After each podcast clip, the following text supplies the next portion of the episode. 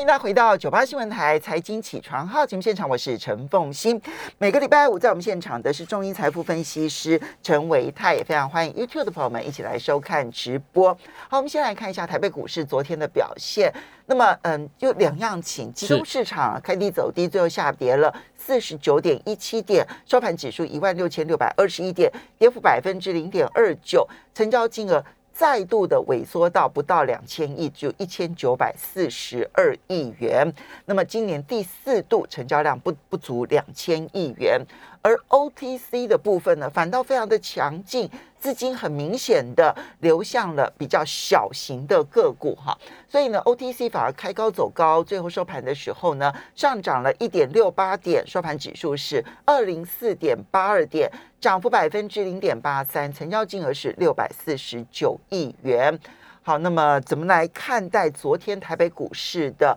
上市上柜两样情？再加上呢，英特尔提出来的市景，IDC 把 PC 的这一个呃整个今年的出货量大幅度的下修，宏基也提出了警告，怎么来看待？好的，凤欣早安，大家早安哈。呃，我们看到在昨天晚上的一个美国股市是呈现大幅度的拉回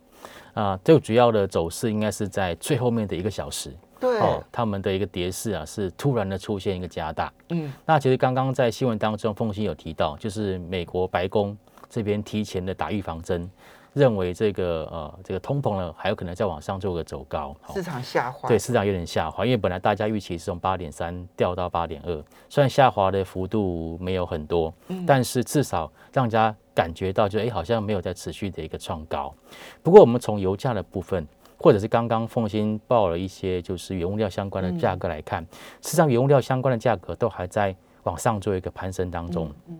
但由于这一次的一个这个通膨，主要来自于就是供应链端的一个就是成本的定高，所以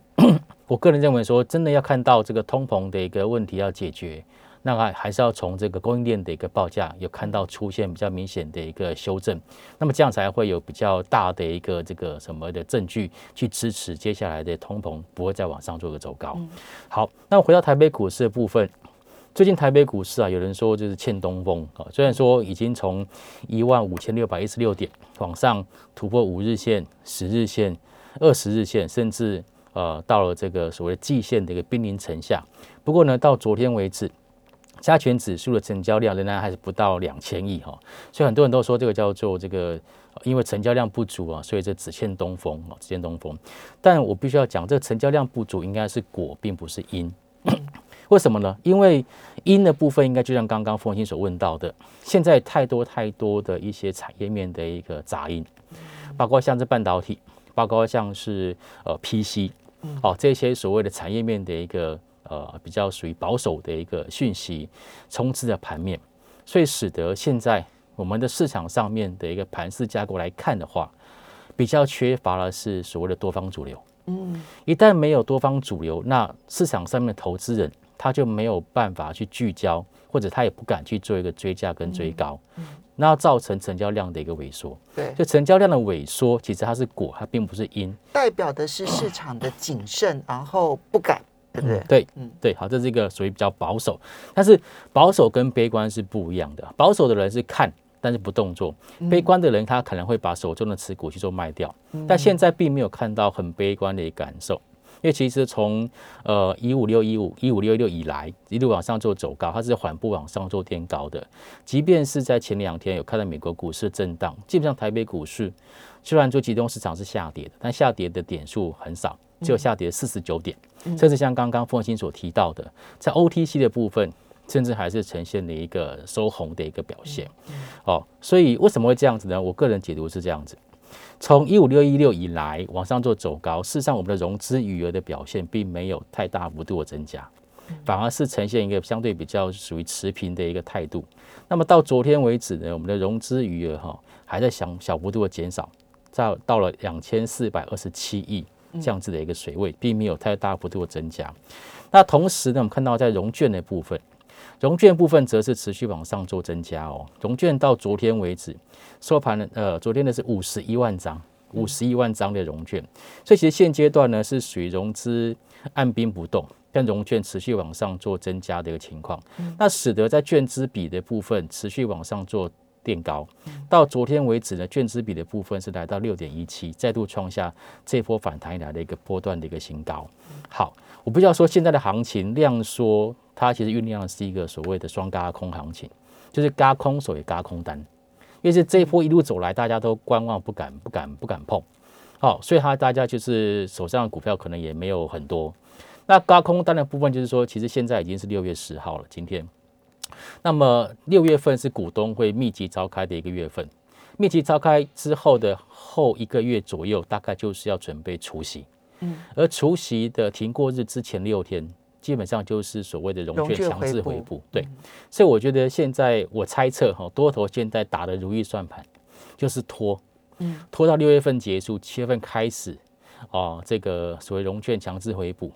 或者是到时候的一些所谓的呃营收面相关的好转的讯息出来，那么它会有一波的比较明显的一个走高。嗯，那现阶段呢，就像刚刚凤欣所提到的，是买小不买大。嗯，因为全资股的部分呢，外资只要没有持续性的加码买超，就不太容易动。但是 OTC 的部分呢，昨天是。表现的相当相当的亮眼哦，上涨零点八三个 percent，所以在接下来的这个领先大盘，领先大盘，而且突破季线，对，没有错。所以呢，我想接下来就是这个呃，我们说的这个结论就是，目前的台北股市啊，它比较像是就是个股表现，嗯，个股表现。但你说这边要往下跌，要跌破一五六一六，我觉得以目前量价结构来讲，或者筹码结构来讲，机会不太大。嗯，会有没有会有修正？会，因为毕竟技术指标目前在相对的一个高档。好，所以投资朋友在操作上，呃，我觉得心态上不用特别的悲观，但是在这个操作上，好，在选股上可能要稍微花点心思。这样听起来的话，五月三十一号的那一个高点，短期之内要破其突破也很困难。那个高点是一六八零七，也刚好就差不多是在季线这附近。嘿，所以现在看起来这一个这个点位要再突破，短期之内也。也很难嘛，这样子。以多头来说，是没有想到今天早上的那个美国股市收盘这么差。不然哦，其实因为因为因为白宫的那一个预防针真的太吓人了吧？对。但是如果说如果没有这个讯息的话，我们会发现到，其实从六月一号开始的六个交易日里面，基本上对于季线的反应来看，应该算是属于关前整理。嗯，好，因为如果说季线真的有这么大的压力，大家这么恐慌的话，大家应该赶快买股票，嗯，那价格就往下掉，嗯，可现在并没有，连续六天的交易日基本上都是属于小红小黑的一个结构，嗯，好，所以它是属于一个关前整理。那为什么会关前整理？就是因为市场上面并不认为季线会是反压，嗯，大家都还在等等一个更高的一个价格，好，那尤其是 OTC 已经先过了，嗯，所以我觉得这一波没有过没有关系。好，那下坡再往上做一个走高的时候，它就有机会过。好，所以跌也不至于再破前低，你觉得短期？目前的几率是比较低的。那可是呢，高呢？那么要突破五月底的那一个高点，现在短期之内，从美国股市表现来讲，它的困难度也非常的高。是。好，所以就回到市场气氛当中的个股表现。对。那纯粹只能看个股表现。一个呢是这个买小不买大，但是即便是小，都必须要有标的，对不对？然后再加上前几天我们看到这个 Apple 苹果呢，它公布了它的这一个这个呃 W W W D C 开发者大会，这里面能不能够释放出一些讯息？嗯，好，呃 W W D C 的这次主要大家提到就是这个 MacBook。MacBook 啊，它的一个新款的 MacBook 出来，然后要推出它的 M2 的一个晶片。说实话，我还真的上去研究了一下，因为我打算有想要呃帮帮那个太太入手一台，因为她要有些剪剪接剪接影片的一个需求。哎，不要在这边晒恩爱哈！哦，没有没有，我们在 我们在想要换一台就说换一台，好换一台换一台，太太换一台哦，这样子是是是好 OK。那但是这 M2 这一次它所推出的 MacBook，其实也有专家表示，其实跟前一代的 M1 Max 跟 M1 Pro 来相比较，它的一个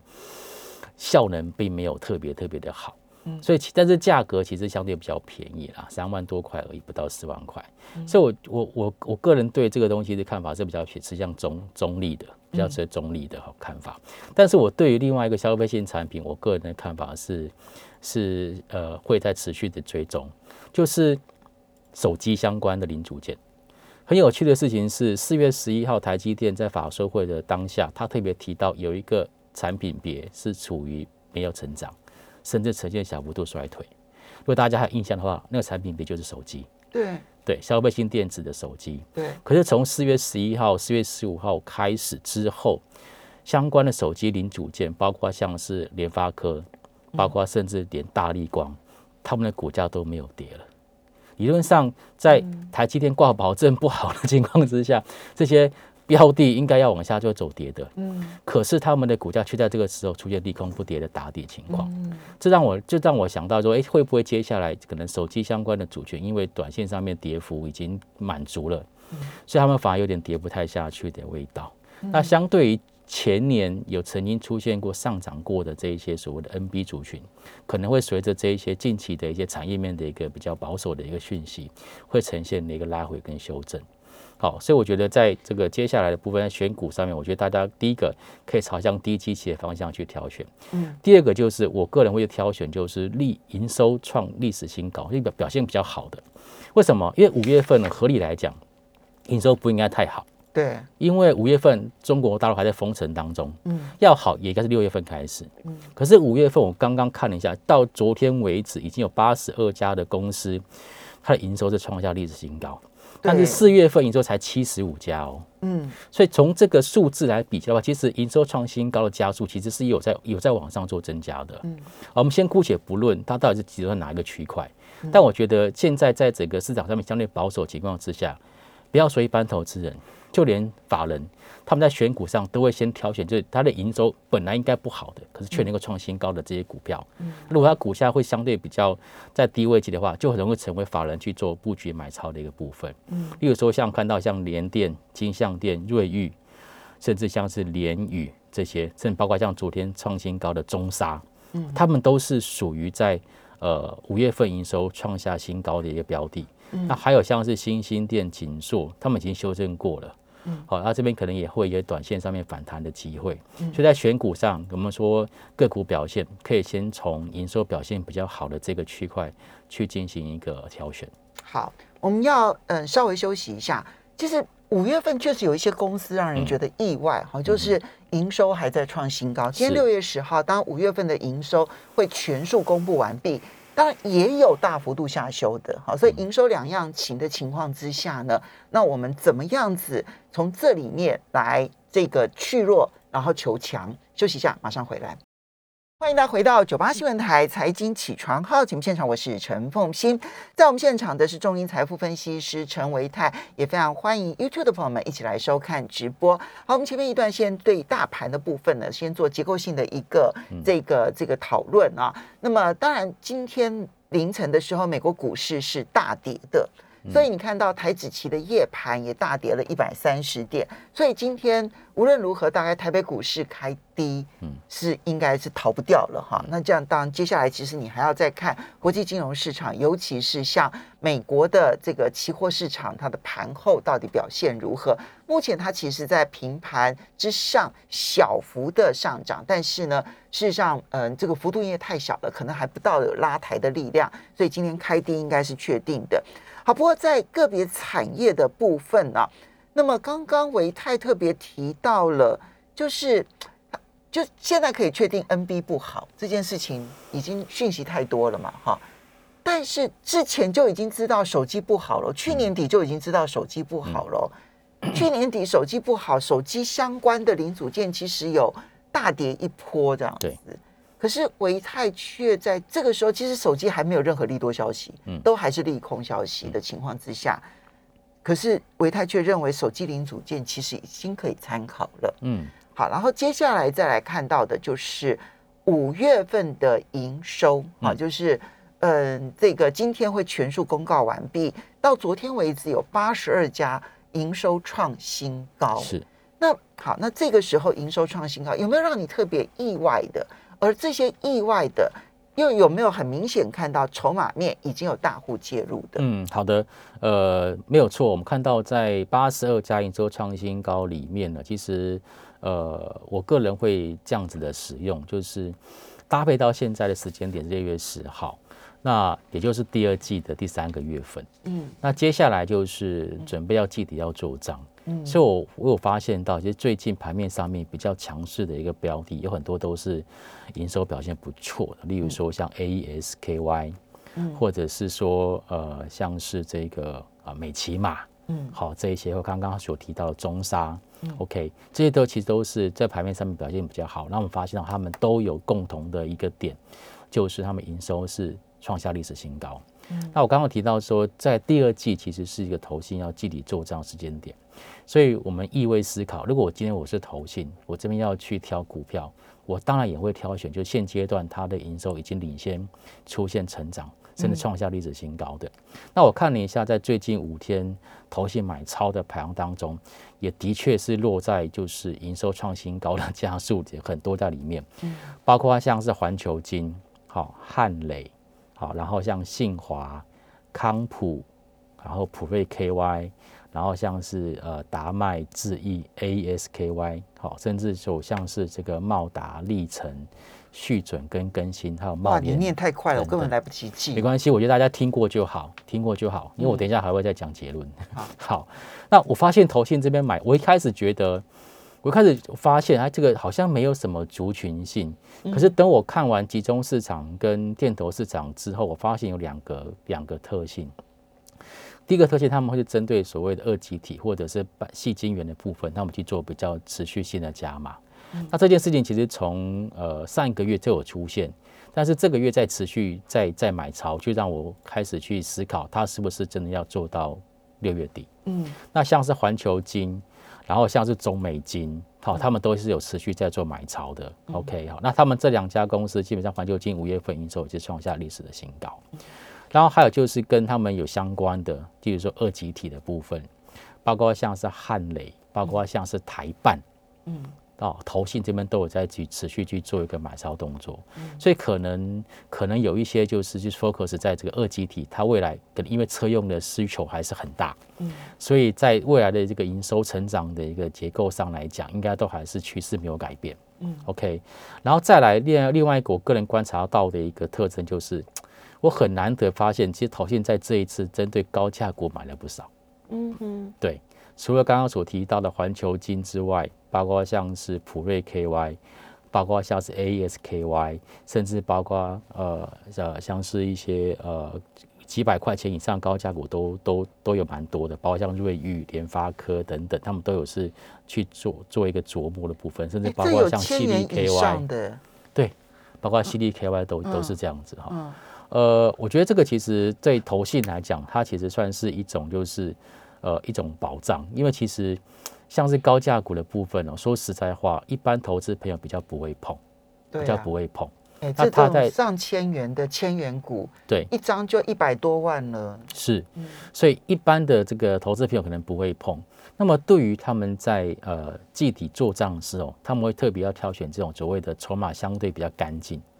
然后在股价的操控性上会比较高的，嗯，那这时候高价股就会是一个还蛮不错的一个选择。那还有就是这个就比较比较是属于后面的选项，就是说，哎，有些是跌得很深的，嗯，他这边回头来买超的，例如说像历程，例如说像新权，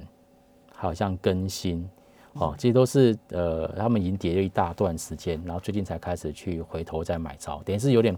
回补持股的味道，嗯，哦，这种也是一种，也是也是一个选项，嗯，对，所以其实现在我觉得搭配着营收创新高，还有投信的筹码面去交叉比对，可以挑选了一些就是中小型的一个电子股，哦，这边其实会，我觉得在未来的这一两个礼拜，可能会是盘面上面至少它会相对的一个抗跌。嗯，好，所以刚刚讲的是营收跟投信，对，这两个。这两个，这两个，这个，嗯，这个，这个资讯，其实，在市场上来看的话，它都是公开资讯。那你就是花一点功夫，然后把营收，然后跟投信加码的。那这个加码从什么时候开始加码最准呢？嗯，呃，这个跟投信他们的法人操作有关。我刚刚。把帮大家筛选的是最近这五天买超的啊，嗯比较比较明显的一个这个营收创新高的个股。嗯。那如果说把时间来来来放大的话，其实我们会发现到，其实投信以往都在五月底六月初，大概在就在这个礼拜到这个礼拜为止，他们会先去做一段就是调节，嗯，因为我要拉抬要做账，我需要钱啊。对，对。所以我必须要先把一些高档的股票去做一个卖出的动作。嗯。所以也顺便跟大家提醒，就有一些是之前投信有在买，但是现在卖的，嗯。例如说像智源、嗯。IP 股的智源，去年涨了百分之六百，嗯好，然后神准，还有联电，甚至包括像惠阳 KY，还有新兴电，这些都是在最近有看到投信有在去做调节的。嗯那这些调节的调节差不多之后，他们还有钱去做新的一些所谓的低档股的布局跟拉抬。嗯好，所以可能在投资朋友在操作上，可能要也要稍微去确认一下，有没有哪些个股是之前投信买了很多，嗯然后最近开始做调节，因为他们要套现，嗯。才可以做基底的一个做账。好，所以你看看自己手中的持股嘛是哈，就如果说今天手上是空手的，其实坦白说也还蛮真的恭喜的。要说现在就立刻要去追进呢，那真的可能也可以再观察一下，是对哈。嗯那但是呢，手上如果有持股的话，那你就把持股名单拿出来，对比对一下。那么其实对于投信减码的这个部分，它有的时候减码还真的不是减一小段，它嗯可能会减蛮长一段时间的。嗯那对于这个投信加码的部分，然后它的营收又成长，之前又大跌过一段的话，嗯那这时候真的就不用杀低了，对不对？是是，甚至于你如果要你你减码了其他的部分，稍微的加码一点点，可能都是可以的，是对不对好？，是的，好，那但是未来其实我们终究还是必须要观察整个的行情在未来发展的时候，万一出现了一些剧烈变化的话，要怎么去应对？你会特别关注哪一些焦点，要特别的小心？嗯，好，那当然，其实大型全指股是很重要的一个点。那尤其是在金融股的部分哦，我特别会去观察金融股，原因是因为，因为六月十六号马上就要这个开会，啊，嗯理监事会要开会，那会不会呃，如大家预期的升息，或者是升息一码或者半码？嗯我觉得这个都是关系到接下来金融股的一个走势。那金融股其实从呃一个月前、两个月前之前拉回做修正，已经修正到年线跟半年线附近。嗯所以其实有一些的一个个股也默默在这边试图要去做一个筑底，嗯包括像是玉山金，包括像是呃这个兆丰金，这也比较属于绩优的好股票，甚至连国泰金跟富邦金都已经反弹过一段。嗯好，所以接下来金融股能不能够持强，能不能因为所谓这个升息的利多，造成股价再往上再走另外一波西波反弹，就是接下来我个人会特别观察的重点。哦，因为它现在相对真的是很弱，对不对？哈它就是刚刚的站上月线，然后月线还没有翻阳的趋势，是的，距离季线都还相当的远。是的啊，这个是这个可以去思考的一个方向。那船产你就不提了，船产股这边主流比较不明显，嗯，对，所以就连这个航运股最近的杂音都很多，，OK，对。好，但当然，全球经济上面有很多的杂音，大家还是要小心应对。好，我们要非常谢谢中银财富分析师陈维。